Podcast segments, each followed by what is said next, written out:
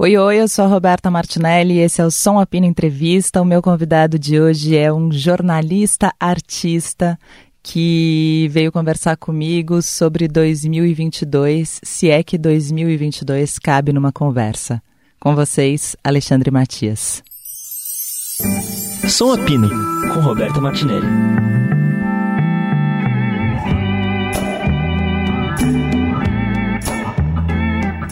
Gravando já.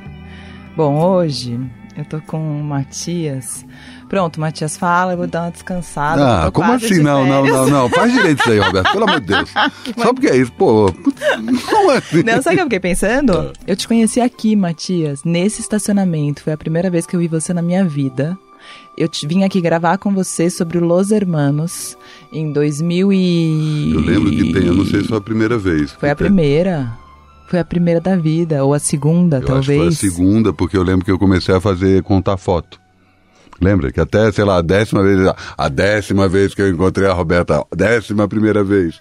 E eu lembro que a segunda foi aqui, mas esse contexto Los Hermanos eu não lembro. E, tinha alguma das voltas do Los Hermanos uhum. e a gente estava fazendo uma matéria sobre isso, porque eu lembro que depois eu fui no Espaço das Américas, que foi quando eu conheci o, o Rodrigo, o Marcelo, todos eles. Você não conhecia o Los Hermanos? Não, pessoalmente, né? Não. não, não. Óbvio que pessoalmente, quem não conhecia o Los Hermanos? Não, eu sei, mas eu digo isso, eu nunca tinha conversado com eles. Não, eu conversei com você antes de conversar com eles. Mas eu lembro, eu pensei isso, falei, nossa, que simbólico hoje a gente vir encerrar o ano de 2022 com tudo que a gente tem, tendo tirado uma foto aqui nesse estacionamento, que para mim era um lugar muito esquisito, que eu, que eu tenho uma memória, era noite, né? Era, era quase noite ou noite. Uhum, uhum. É, era isso. E agora é um lugar tão habitual que eu vi que eu fico aqui todo dia, sabe? Uhum, é muito louco assim, porque chegar no Estadão para mim é muito voltar para casa. Tá? Que eu cheguei aqui, eu pedi pro táxi parar antes que a Denise estava fumando. E eu tinha falado da, com o Douglas, sabe o Douglas? Douglas que era da Simples, que era da Trip. Sim. Enfim, ele trabalhou um tempo aqui no Estadão e terminou agora. Eu estava fazendo economia e, tipo, ah, meio frila e cancelaram o contrato dele. Aí eu tava perguntando como é que tava as coisas. Eu falei, e a Denise? A Denise tá lá, cara. Aí eu falei, se não tem a Denise, não sai o jornal. Eu falei, é isso aí, se não tem Denise. E eu tava vindo, eu falei, ah, meu, acabei de falar da mulher, fui lá. Ela, você tá voltando? Eu falei, ó, oh, não sei. Que tem essa coisa, tipo, eu tenho uma boa relação com o Bira, mas o Bira não gosta muito, saca? Porque, é, porque eu sou muito pop, saca? Que tem uma coisa, tipo, ele até deixa, mas eu já tentei vender frila e é difícil. E aí eu falei, pô, é isso que ninguém mais fala do Estadão, né? E eu gosto daqui. Saca? Quanto tempo você trabalhou aqui? De 2007 a 2012, seis anos. Quando eu, quando eu ia completar o sexto ano, me deu o ciricutico que eu preciso sair. Foi sua última redação? Não, teve a Galileu depois. É, exato, eu fiquei um ano e meio na Galileu. Foi, aí foi, aí foi a última. Foi a minha última, exato. Bom, foi, Matias foi o lugar é que eu trabalhei mais tempo. Aqui? É, no Estadão. Foi o lugar que eu fui contratado por mais tempo, sem dúvida. E é isso. Eu entro aqui, eu falei, que botaram um monte de, de, de prelo de, de, prensa de aqui, isso não tinha, era mais passado. Como assim? Aí passa aqui na, nesse, no andar logo de baixo, eu fiz um hackathon aqui em 2011, saca? Ninguém nem sabia o que era hackathon e eu fiz um hackathon aqui, enfim. Muita lembrança. Eu nem, eu nem vou entrar na redação, porque senão acho que vai me bater a deprê, porque a última vez que eu fui, era tipo um quinto da redação, saca? Redação, o Estadão hoje, hoje ocupa o que ser... era o JT. Hoje deve ser menos, que deve ser onde era, sei lá, o arte lazer do JT. Bora. Bom, e o Matias é jornalista, curador, diretor, é, enfim, ele é tanta coisa que eu nem sei mais dizer. Mas de lá para cá você mudou muito, né, também? De lá para cá, desde que a gente se conhece? É. Com não, certeza. você foi mudando nas funções, mas você tinha esse lance do jornalismo arte, mas você foi virando mais arte que jornalismo. Na verdade, tem uma coisa que acontece muito logo que eu mudo para fiz sociais em Campinas, né? Eu sou de Brasília, aí fiz sociais em Campinas, fui abduzido pelo jornalismo, fiquei um tempão é, trabalhando no Diário do Povo, que foi onde começou o trabalho sujo. E quando eu mudei para São Paulo, é, eu vim trabalhar na Conrad e logo que, sei lá, fiquei um ano e meio na Conrad como editor executivo. E, lo, e aí eu fui demitido e, tipo, falei, cara, eu tenho uma grana aqui de um fundo de garantia, dá para ficar três meses é, vivendo com essa grana. Vou ver se eu consigo ficar de frila. E eu já, na época, eu já frilava na Folha. Tinha aí, um, fazia umas coisas para info, né? Porque eu fazia tecnologia quando eu estava na, na Conrad. E, e, eu saí, e aí ao mesmo tempo o Rogério, que era editor na Conrad, me chamou para traduzir quadrinho. Foi a primeira vez que eu traduzi na vida. Ele me ligou e falou: Matias, tem uma coisa aqui que eu não sei se tá afim, não sei se te interessa. Porque a gente vai lançar as coisas do Crumb no Brasil. Você tá afim de traduzir o Crumb? E eu lembro que foi exatamente isso que eu falei para Rogério. Rogério. Rogério de Campos, que hoje é da editora Veneta, uma das principais editoras de quadrinhos. Rogério, que é ele, é uma, por si só, é uma sumidade dos quadrinhos no Brasil. Eu falei, Rogério, você vai me pagar para traduzir o Crumb? Ele falou, é isso aí. Eu traduzi acho que cinco ou seis livros do Crumb, foi a primeira vez que eu comecei a traduzir. Ao mesmo tempo, como eu trabalhava já com tecnologia, numa época em que, tipo, ah, download de MP3, banda larga, celular vai ser o computador do futuro, um monte de novidades ali, tipo, eu, eu editava uma revista que chamava Play, que meio que juntava essas diferentes pontas e eu fazia o recorte do comportamento, né? Tipo, não, não simplesmente falava da, dos equipamentos e falava o que as pessoas fazem com isso. E com isso eu conheci muita gente do meio. E muita gente entendeu que eu sacava. Ah, Matias entende a conexão entre videogame, realidade virtual, música digital, saca? É, várias princípio das redes sociais, que na época nem tinha isso, a gente ainda estava na época do blog e tal. E eu fui chamado muito para fazer debate, para mediar é, discussões no que diz respeito à tecnologia. É, é, festival de tecnologia digital.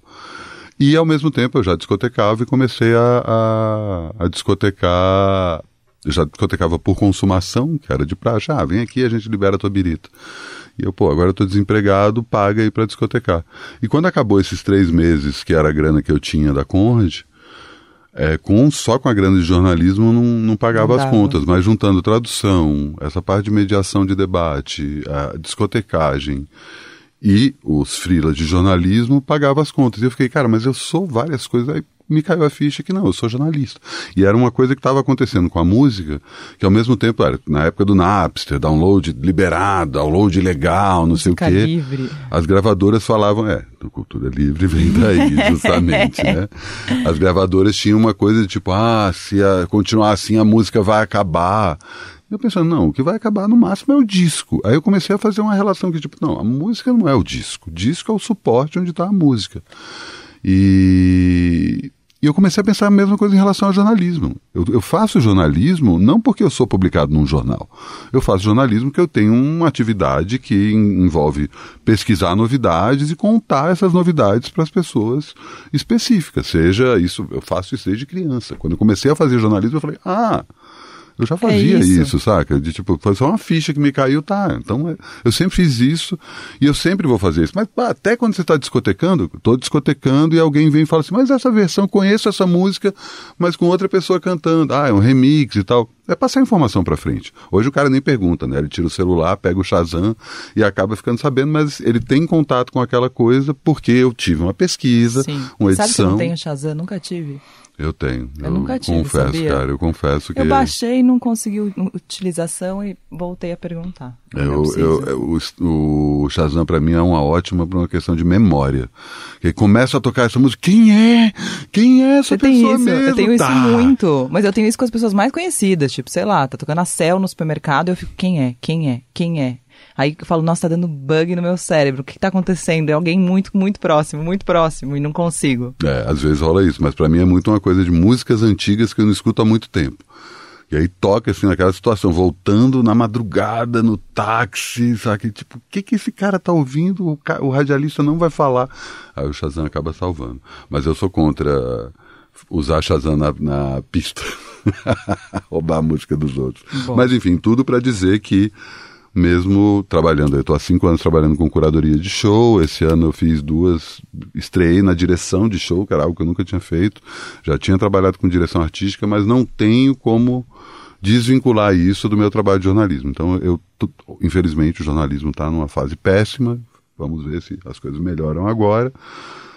Mas eu continuo fazendo jornalismo independente, inclusive se isso paga as minhas contas, o que é péssimo, né? Mas enfim, você sabe como é. Sim, sei. Sei como é. é tava pensando aqui, é, eu te chamei para falar de 2022, esse ano hum. tranquilo que passamos. Uhum. não, não foi nada tranquilo, mas termina bem, vai, gente. A real é essa, né? É, um final feliz. A, a conclusão que eu chego nesse final de ano é que foi um ano que superou as expectativas. Sim. Não tem como não, não dizer isso, sabe? Assim, foi um ano ótimo. Olhando agora em retrospecto, mesmo com.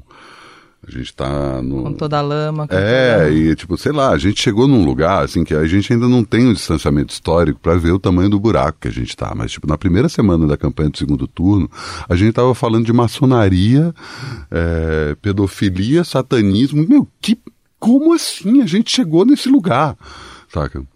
Infelizmente. Nossa, é isso, a gente falou de satanismo, né? Pois Teve é, como assim? Tipo, uma semana discutindo satanismo e pedofilia, saca? Pra, bom, dá pra descer mais baixo que isso? A gente aprendeu durante esses quatro anos. Que dá sempre. Sempre dá. Sempre dá. A gente não tocou em alguns pontos que são muito mais violentos, muito mais agressivos do que muita gente. Enfim, né? E com toda a agressividade, toda a violência que a gente viu nesses anos. Mas felizmente a gente viu que era muito dinheiro para manter essa máquina, né? E que mesmo com todo esse dinheiro a favor, conseguimos virar o jogo, né? 2023 não vai ser difícil, mas só ficando aqui no nosso departamento, a gente vai ter o Ministério da Cultura, e a ministra da Cultura é simplesmente Margarete Menezes, assim. Era uma coisa que se volta um ano, fala assim, então, vai rolar isso? Fala, "Ah, Não vai tá rolar, é muito né? bom. É a muito gente não sonho." acredita nisso mais. Total, total. Que demais. Falando em distanciamento histórico, uma coisa que a gente falou muito esse ano foi sobre distanciamento histórico e composição. Porque quando a gente estava no meio daquilo tudo, é, uma pergunta que eu fazia muito era, e que eu sempre faço quando eu escuto um disco, eu falo, nossa, meu, mas esse disco não parece que foi feito nessa loucura que a gente está vivendo. E eu lembro que no meio da pandemia, com aquela doideira toda, o Zé Miguel Wisnik falou para mim, que foi uma frase recorrente no Som Apena Entrevista, que é, a gente precisaria de distanciamento histórico para poder decantar e entender o que aconteceu nesse tempo para que isso aparecesse em forma de música. Eu acho que ele fez isso nesse disco novo dele, no Vão, tem uma música, Chorou e Rio, Ainda que aparece. não é isso, mas já está nesse lugar. É, já tá acho. pintando uma coisa ou outra. É, mas eu vejo sempre essa coisa, é, ah, mas esse disco é político, não é político? Como pode fazer um disco sem isso que a gente está vivendo agora? O que, que você acha disso? Você Eu acha acho- que é importante que a música sempre. Retrate o momento. É. Eu acho que é inevitável, sabe? Eu acho que não só a música, como a cultura como um todo. É claro que você tem exemplos de, de gente que está numa bolha, está num universo particular muito específico e consegue passar completamente a distância do- dos, dos acontecimentos. né? Mas são casos muito específicos. No geral, o artista é um, uma antena e um refletor desse tipo de, de, de transformação que está acontecendo na sociedade, seja ela de larga escala, seja ela de pequena escala. É quando uma coisa começa a virar canção, ou quando começa a ter um quadro de humor sobre tal coisa, você fala assim, hum, deixou de ser uma bobagem, um modismo, uma coisa que parece que não ia passar e realmente está ficando registrado na história. Mas essa discussão que você está tendo, eu acho que eu vou um pouco atrás com isso, porque eu acho que a gente ainda não ouviu os discos da pandemia. Os discos, tem disco que vai ser lançado em 2023 que está sendo gravado desde antes de 2019. Os discos que a gente viu lançados esse ano, alguns foram gravados durante o período pandêmico. Mas boa parte deles já estava composto antes da Antes. pandemia, sabe? A gente pirou ano passado no disco da Jussara, que foi um disco que teve é, é, desdobramentos durante a pandemia, mas era um disco que já estava definido antes de 2019, saca? Na virada de 2019 para 2020, ela e o Kiko já tinham um rumo, já tinham ali a estrutura do. Ah, Foi impactado? Tudo foi, né? Mas não tem uma coisa de algo que passou pelo processo pandêmico. Eu acho que essa questão aí do que o Wisnik coloca, eu acho que tem dois lutos que a gente ainda tem que entender. Um é o luto literal, né? Porque assim, do mesmo jeito que a gente está vendo uma quantidade de gastos absurdos e rombos de dinheiro e projetos desmantelados completamente pelo governo Bolsonaro, que só agora que a gente está falando em governo de transição, a gente tem alguma ideia, muita coisa está sendo destruída né, em termos de documentação, troca de e-mail, mas na hora que troca o governo, com certeza a gente vai ver que cada ministério era um, um abismo gigantesco. E a gente Sim. vai ter uma dimensão disso E eu não tenho dúvida. É, que a aquela gente... frase do Alckmin já é muito assustadora, né? Do que ele encontrou. Ele falou, meu, o que eu encontrei foi tipo, assim, não encontrei nada, assim, não tinha nada. Não, não tinha planejamento, não tinha pensamento, é. não tinha nada Não aqui. tinha, Não, não. tem que. A gente vai partir do zero porque acabou. Exato. E aí as, as pessoas queriam que esse mesmo governo tivesse mais quatro anos. Se tivesse mais quatro anos de governo Bolsonaro, a gente não teria mais o Brasil. O Brasil seria só uma colônia de quem pagar mais.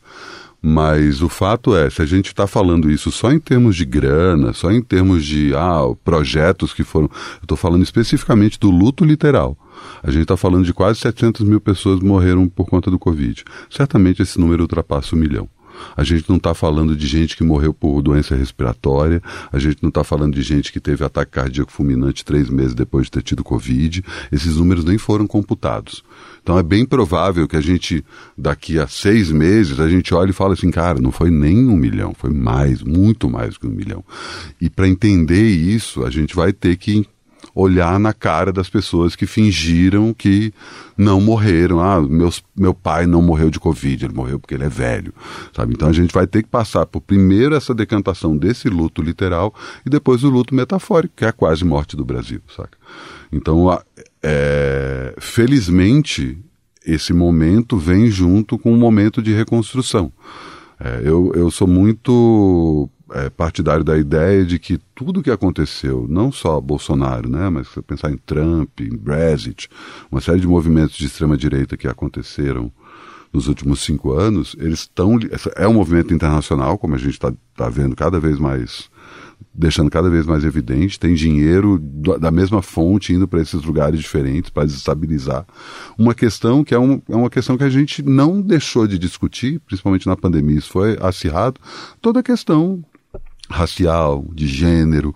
A gente está indo para uma discussão muito sofisticada e muito. A gente estava ainda no governo Lula e no governo Dilma, sabe, não é só a questão de cota. É, os assuntos que a gente tem que discutir são os assuntos muito sofisticados num país que ainda tem uma mentalidade medieval, que ainda tem uma mentalidade extrativista. Sim. E não é só o Brasil. Sim. O mundo inteiro está passando por isso. Então, essa onda de extrema-direita que a gente está vendo é uma reação a uma transformação que, aos meus olhos, é cada vez mais inevitável. Ela vai vir. Você vê as crianças hoje, sabe? Não tem problema. Uma criança, uma criança não vai querer beijar um outro cara, um outro menino, uma outra menina, porque ele viu um cara, sabe? Essa influência não tem nada a ver. E a gente está vendo agora, principalmente depois que o fim da, rolou o fim das eleições, o quanto isso é ridículo o quanto isso é patético e o quanto isso dava medo, né? Porque quando existe a possibilidade disso continuar, o ridículo e o patético se tornam assustadores. né? Então eu acho que a gente, voltando aí, puxando para a cultura e mais especificamente para a música, eu acho que a gente não tem essa dimensão ainda e isso vai começar a ser composto, sabe? Tem uma coisa, eu não, não chequei para saber se isso é verdade, mas tem pouquíssimos filmes que foram feitos durante a Segunda Guerra Mundial, sobre a Segunda Guerra Mundial precisou a Segunda Guerra Mundial acabar, descobrir a história do Holocausto, descobrir que um monte de gente tinha morrido de jeito que as pessoas nem imaginavam que tinha campo de concentração, câmara de gás, e isso tanto de um lado quanto do outro. Né? Para começar a surgir as histórias que, que vieram. Né? Enfim, eu acho que agora é que a gente começa. Acredito que em 2023 a gente vai ver músicas que não só cantam a tragédia que a gente atravessou, mas ao mesmo tempo, como a gente vê esse movimento muito natural e orgânico do outro lado, cantam também a possibilidade de recriar o Brasil e recomeçar tudo de novo. E você acha que tem algum disco que foi lançado em 22 que tenha que aponte um pouco para isso? Hum, Planet Hemp? Não, não acho. Assim, eu, assim, o, que eu mais puxo a sardinha é o Foi Mal do Pelados, mas é uma coisa muito específica, não diz respeito ao momento que o Brasil está atravessando. Claro que está ligado a isso, foi um livro, um disco composto e gravado durante a pandemia mas ele tem muito mais a ver com testar limites estéticos do que propriamente fazer esse balanço é, dessa época que a gente está vivendo. Eu te contei, mas não saiu nada. Você está decepcionada.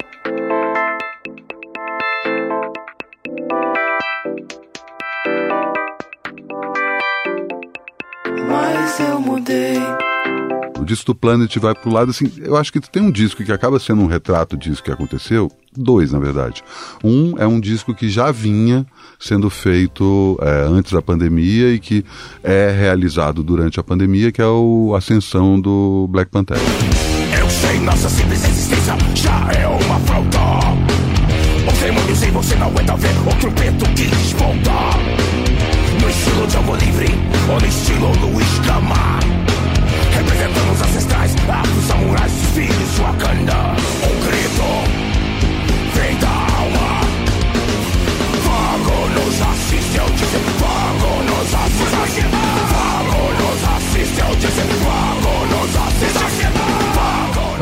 já tratava de problemas anteriores à pandemia e com a pandemia esses problemas se tornaram ainda mais é, pesados. Né? O Black Pantera lançou uma música chamada I Can't Breathe na época que teve a história do, do George Floyd e lança um disco maravilhoso, um disco de metal, punk, é um disco de, de rock pesado, né? Nem dá para colocar ele num determinado rótulo, mas com todas as questões relacionadas à, à tragédia que a gente está atravessando.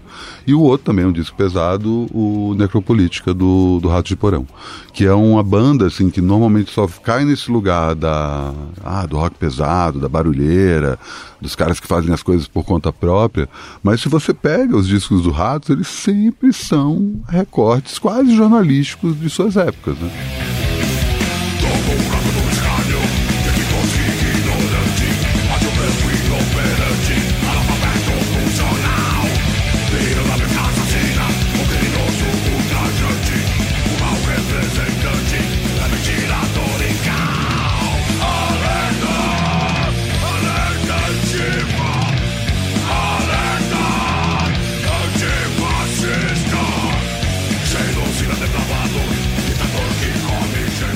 Pega o Brasil, que é do final dos anos 80, começo dos anos 90, acho que é de 1990.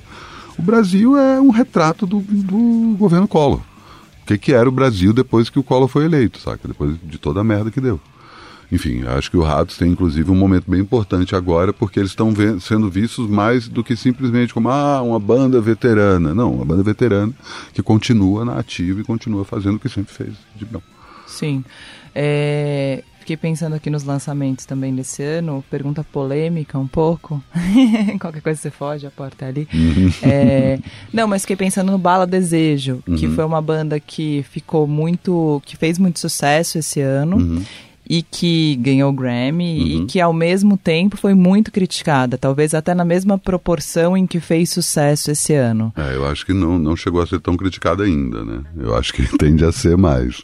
Eu não gosto da banda, não acho, não é propriamente uma coisa que me ofende, assim, ah, você tá tocando tudo bem, deixa rolar, mas não é uma coisa que me encanta. Ao contrário de muita gente, muita gente pirou no, na banda. Mas eu acho que parte do sucesso dela vem a ver, tem a ver menos com isso que a gente está falando, mas mais com a possibilidade da gente poder viver uma vida normal.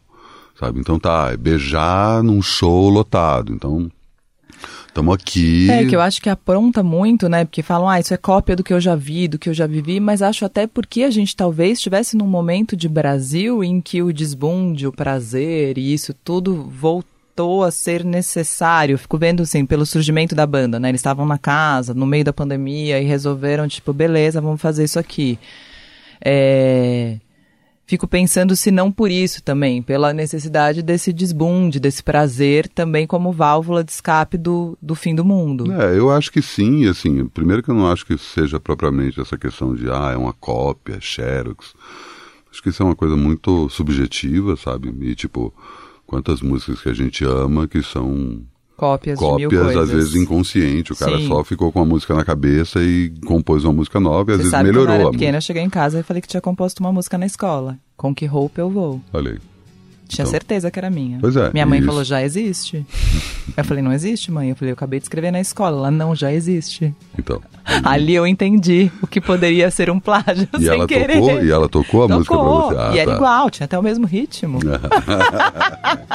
Famigerado plá- plágio inconsciente. Isso entrou pra história jurídica com My Sweet Lord do, do George Harrison, que copiou de uma música que era, sei lá, 15 anos antes, sem perceber. My sweet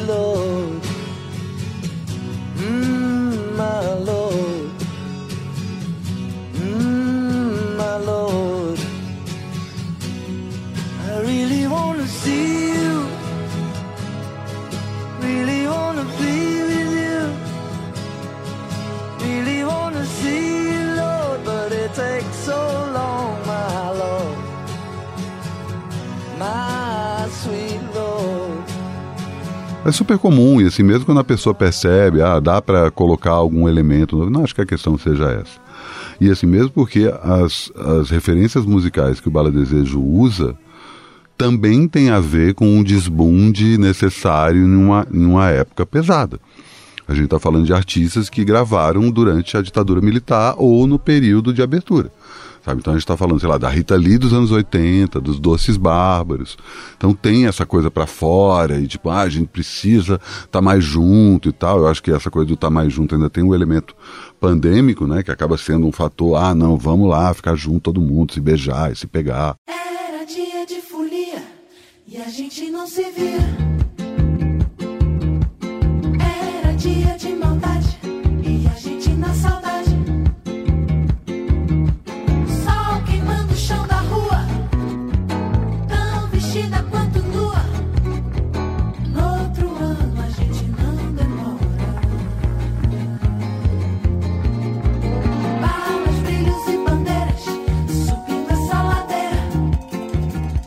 Que eu acho que é um, um dos motivos não só desse dessa banda, né, mas enfim, é uma série de outros artistas que pode puxar aí. É, Pablo Vittar tá bombando também por conta disso, Gloria Groove também tá bombando por causa disso, não só por isso, né?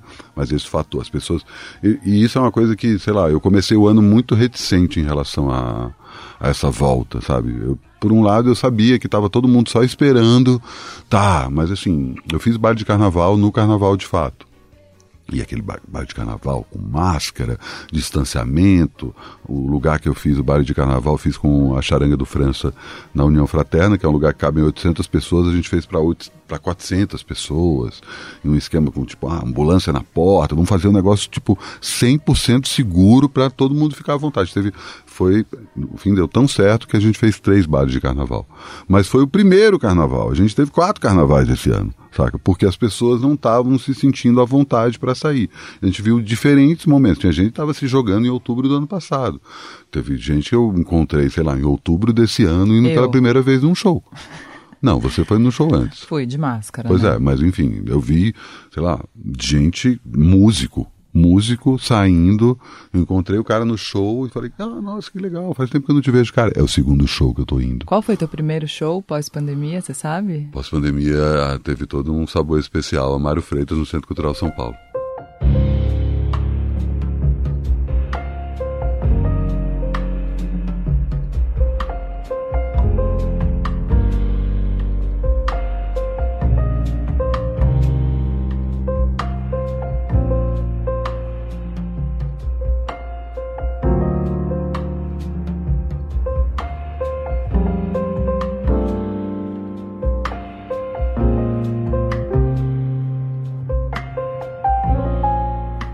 Mombojó no Sesc Pinheiros. Ah, que demais. Eu tive uma vantagenzinha aí que eu fiquei o 2000 e, em 2021 eu consegui ver no começo do ano um show, mas um show praticamente privado quando o Metá Metá foi no centro da Terra, onde eu sou curador, eh, gravar as lives dele.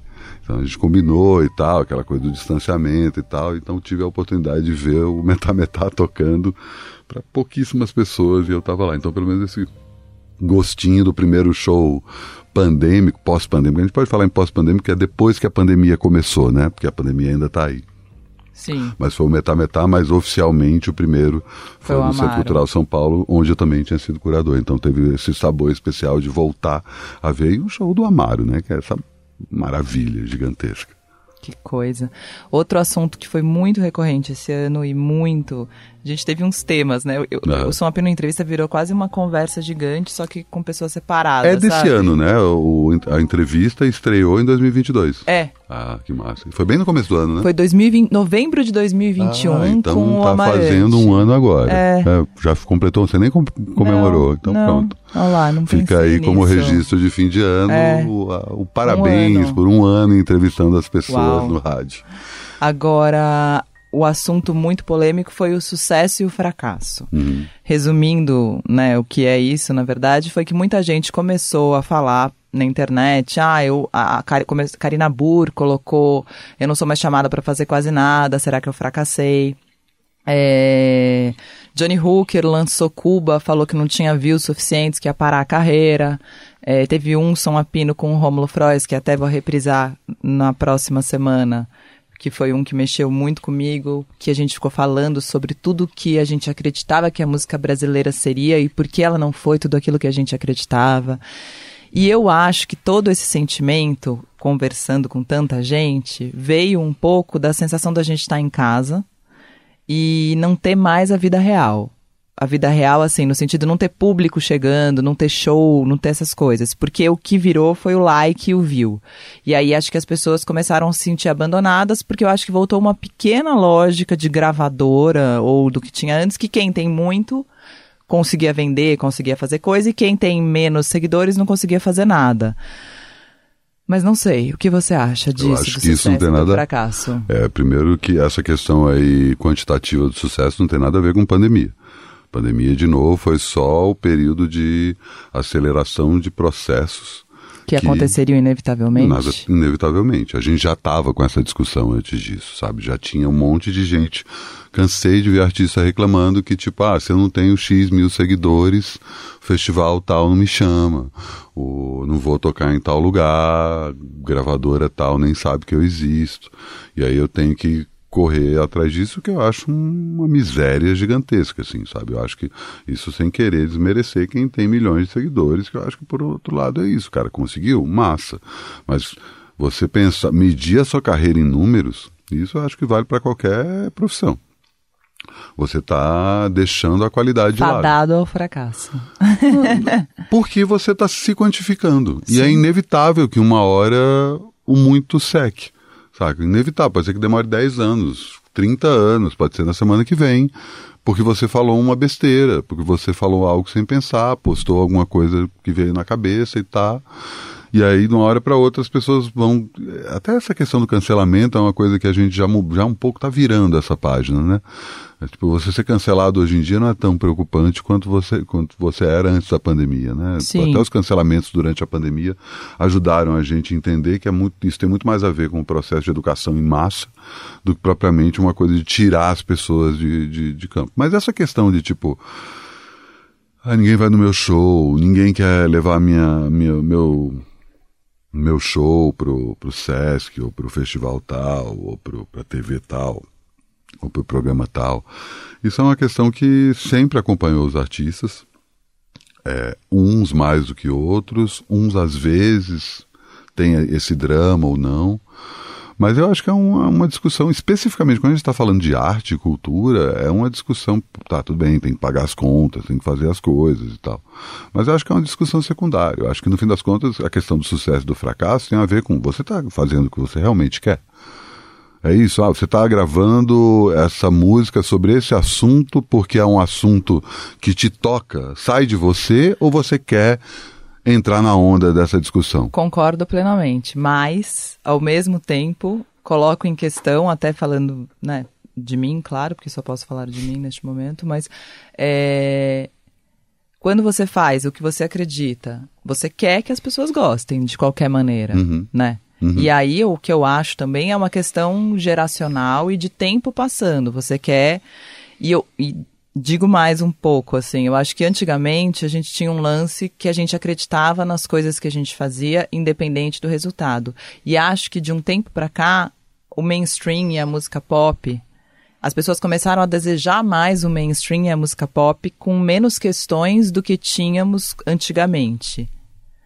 E o que eu acho, por exemplo, sei lá, conversando com a Maria Aidar, conversando com o Céu, é, elas não topavam algumas coisas porque isso não era bom, porque ela não, se ela fizesse Mas isso, ela é seria pandêmico? vendido. Não.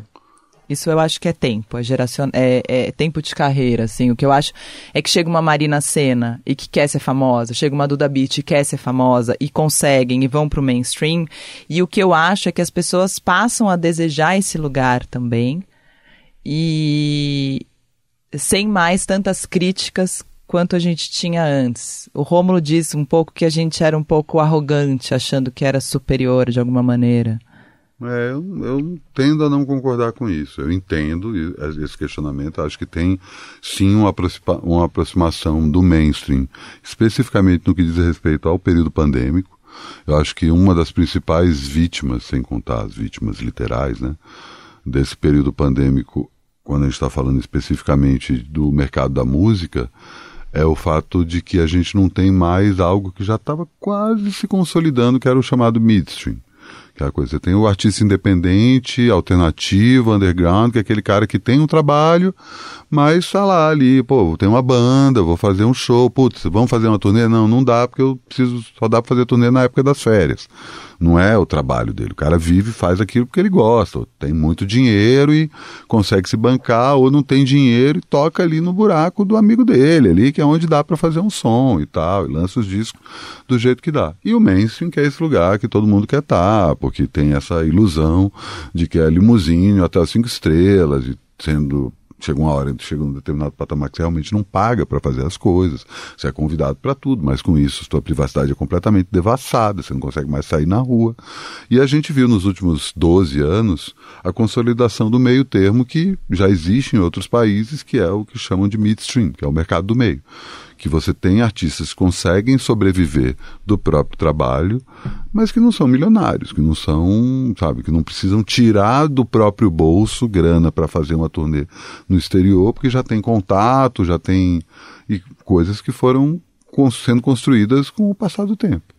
Então eu acho que quem estava nesse lugar, e assim, tanto o pessoal com quem eu lido em termos de, de curadoria, em termos de jornalismo quanto o pessoal que você traz é o pessoal que habita esse mainstream, que passou, parou de existir. E na hora que você não tem mais esse meio termo, que esse meio, esse lugar do meio era muito é, compensado pelo público, né? Então, ah, é, são pessoas que compram ingresso, são pessoas que compram merchandising, que aí chega um determinado momento ali, ah, o cara tem um número de fãs que, ah, uma marca tal topa fazer, mas o cara sabe que ele tem uma base, tipo, se chegar uma hora ali que a marca não topar, aquele público ali vai segurar as pontas do cara.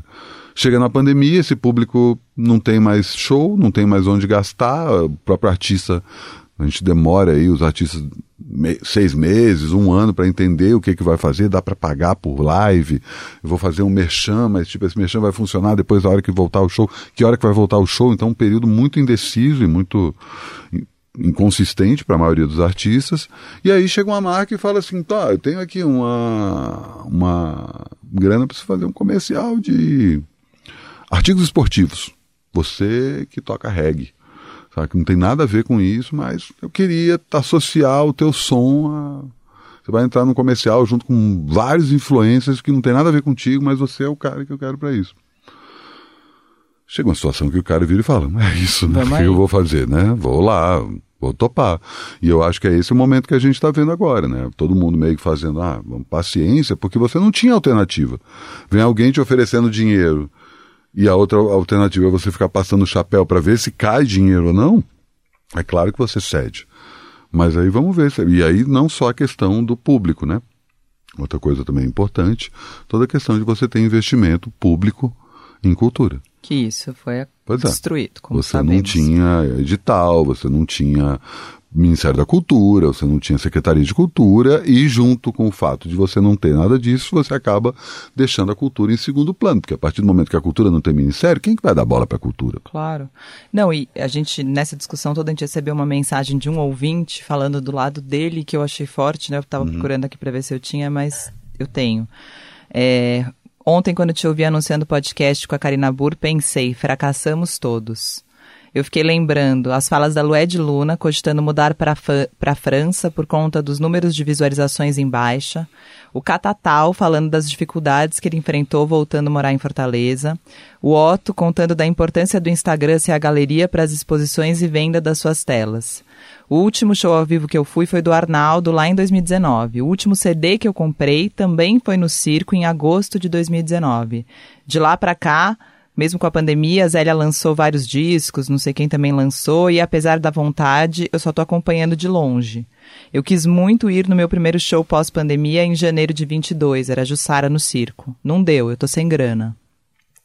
E o medo da Omicron me amedrontou até para descolar a grana emprestada, encarar aglomeração e gente sem máscara. Talvez eu represente uma fração significativa do mercado que apoiava financeiramente os artistas que eu amo, embora além do amor à música eu sempre fizesse questão de comprar suas obras. Talvez nunca tenha sido a bilheteria dos shows que garantiu suas sobrevivências até antes do início da pandemia, mas eu acho que eu fracassei no formato de comprar CD e de ir em shows de artista. Ele falando um pouco isso, né? E aí eu falei, nossa, é isso, a gente a gente está falando do lado dos artistas, mas tem, o público está sem dinheiro também. É, né? mas eu acho também é muito pesado ele se cobrar o sucesso fracasso ou dele, fracasso. claro. Eu acho que aí ele tá. É, é, é um fracasso do país. Sabe, tá todo mundo sem grana. Se ele tivesse dinheiro, se ele tivesse emprego, se ele tivesse uma grana caindo ali, ele ia comprar CD. Talvez ele não fosse comprar CD porque não, não se ouve mais CD, mas pagaria o Spotify Premium que seja, ou ia no, no show, ou compraria, sei lá, qualquer coisa. O problema é que tá todo mundo sem grana.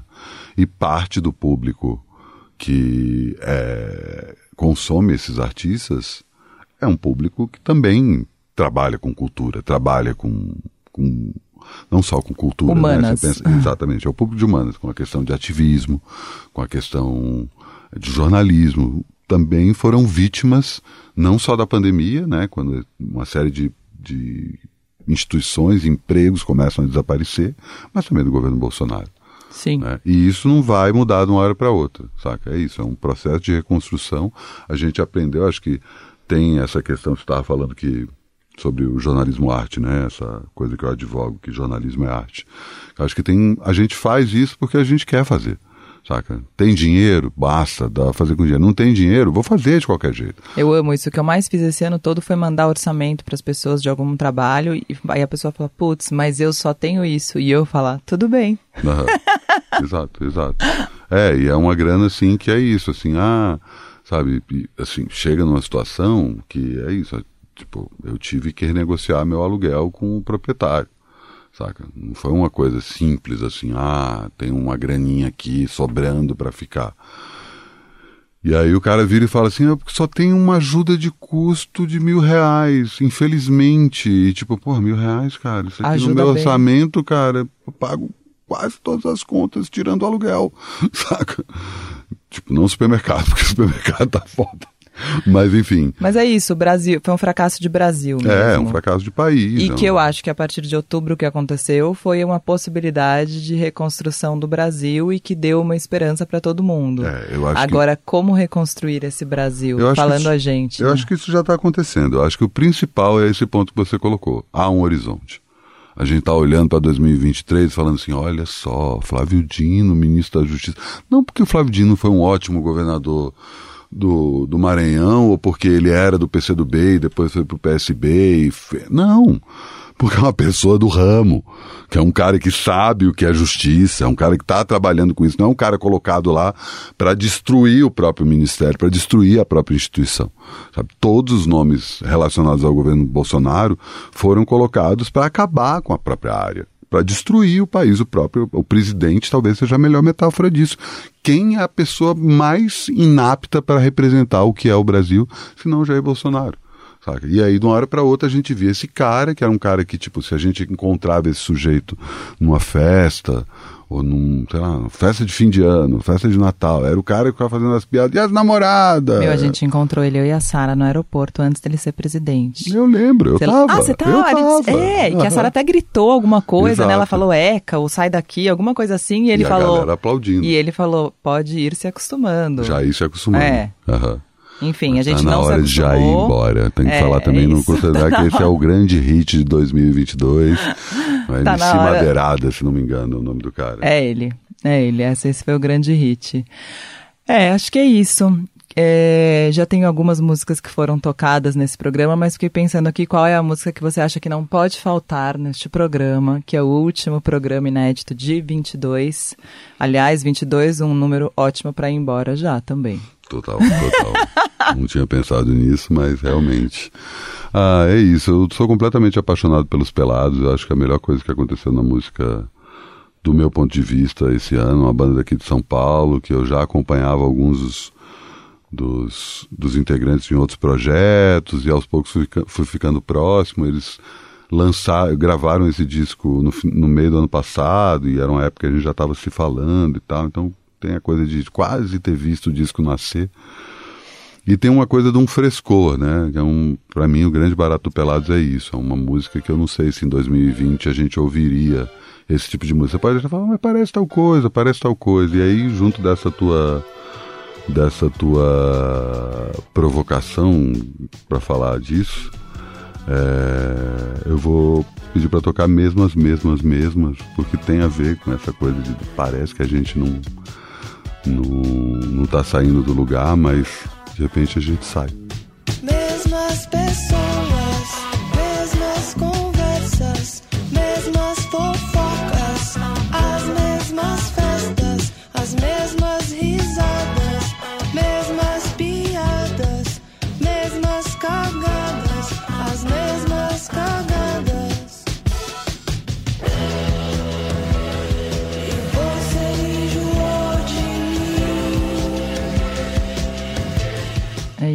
Valeu, Matias. Fiquei pensando nisso, sabia? É, Vindo pra cá, falei, nossa, como o Matias é um cara que, primeiro, você tá sempre. Você tá sempre postando foto com 130 milhões de pessoas, sei como você tem tanto tempo pra encontrar tanta gente. É, e tá sempre. Você nunca sofreu daquele problema que eu via quando eu era, quando eu era jovem, que eu era os jornalistas falando, ah, no meu tempo que era bom. Porque você sempre tá muito, muito mais jovem a que a época juventude. que a gente tá vivendo é agora. a melhor época que a gente tá vivendo é agora. E você é mais jovem que a juventude, né, Matias? Pra sempre, Ah, apesar de ser minha tias. Essa história você já deve ter contado. Acho que não, melhor contar, né? A gente foi num show uma vez e aí eu falei alguma coisa, esse é o Matias. Tô, ah, com quem que você tá? Eu falei com o Matias. E aí a pessoa falou que Aí le- eu cheguei. Aí, aí, ah, tá que aqui o Matias. E a pessoa, ah, achei que era sua tia. Ach- Eu tava achando mó legal você sair com a sua tia. E aí, daí então, ele virou minha tias. Ficou essa piada. É isso. Enfim, mas o. Eu acho que tem uma coisa de não parar, saca? Eu acho que no fim das contas foi o, o meu antídoto para esse período pandêmico. Agora também nesse fim de ano eu estou encerrando o Climatias, que foi o programa que eu inventei para comentar essa época. Eu fiz mil Climatias. Pois é, cheguei todos os Mil? dias, mil, exato. Encerrou agora. Eu tô assim há três ou quatro dias que, tipo, eu tô pensando assim, eu acho que isso vale um climatias, falar de como é ficar um dia inteiro sem gravar um climatias. Foram mil dias que eu aprendi a me portar na frente da câmera, a de improviso, tipo, você certamente vai ouvir a outras participações que eu tive aqui no programa e você vai ver que eu tava muito gaguejando mais e tal, eu melhorei minha dicção, minha pronúncia, minha postura, tudo na marra, porque é isso. Eu trabalhava basicamente com coisas presenciais. Na hora que acabaram as coisas presenciais, eu falei, cara, fudeu. Como é que eu faço para não me enfiar num buraco? Eu preciso fazer alguma coisa todo dia. Eu inventei um programa de vídeo para dar dicas do que fazer durante a pandemia, que acabou sendo um, um enorme experimento é, audiovisual e também um experimento terapêutico comportamental. Eu sou uma outra pessoa por causa desse programa. Tenho certeza que eu melhorei bastante, porque eu tive esse contato com as pessoas e no fim das contas é só uma pequena metáfora do que eu faço. Não dá para ficar parado, eu não consigo. Isso é sucesso. Isso é sucesso. Eu me considero bem sucedido, isso aí, não tenha dúvida. E você? Ganho. Me siga nas redes sociais, arroba Trabalho Sujo, que eu voltei para as redes sociais, mas tô lá. Beijo. Beijos. E feliz ano novo pra gente. Feliz ano novo.